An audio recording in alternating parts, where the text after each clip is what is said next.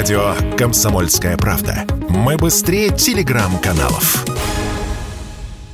Средняя стоимость билетов Москва-Пхукет-Москва составляет 80 тысяч рублей. Это в обычное время. В праздники, скажем, в период со 2 по 9 января, цифра подскакивает до 150-160 тысяч. Такая же арифметика и в остальные праздники. 23 февраля, 8 марта, на майские выходные и июньские выходные. Чтобы улететь на отдых, но не разориться, билеты надо брать сильно заранее, сказал радио «Комсомольская правда» вице-президент Альянса туристических агентств России Александр Макарчан минимум за 2-3 месяца, минимум, а лучше за полгода. Да, вот скажем, майские праздники, я советую покупать уже сейчас. Неважно, куда вы хотите полететь. На любые направления будут дорогие билеты. Мой совет – исключите из э, своей программы даты, скажем, с 28 декабря по 9 января и спокойно летите до, с возвратом 27 декабря. Это обойдется вам два, а то и в три раза дешевле, чем э, вылет на Новый год. Или полетите не там, 2 января, а, скажем, 10 января,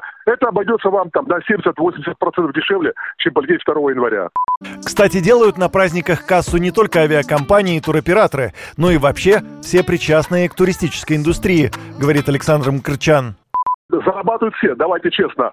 В первую очередь зарабатывают авиакомпании, зарабатывают отели зарабатывают туроператоры, то есть э, зарабатывают рестораторы. Да, вы же понимаете, что э, любой ресторан тут же вам э, попытается дать новогодний ужин насильно, да?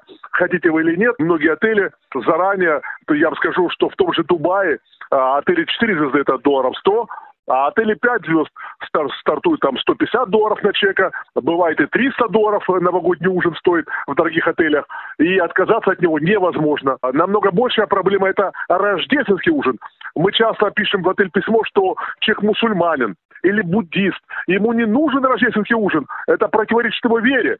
Но отель нам отвечает, но у нас вот, пожалуйста, хотите вы можете не ходить, но заплатить за него вы обязаны. Ранее сообщалось, что спрос на путевки в Южную и Юго-Восточную Азию за последние два месяца вырос на треть. Речь о таких странах, как Таиланд, Мальдивы, Вьетнам, Индия, Индонезия и Шри-Ланка. Но самыми популярными зарубежными направлениями и, кстати, более дешевыми остаются Египет, Турция и Арабские Эмираты. Юрий Кораблев, Радио «Комсомольская правда».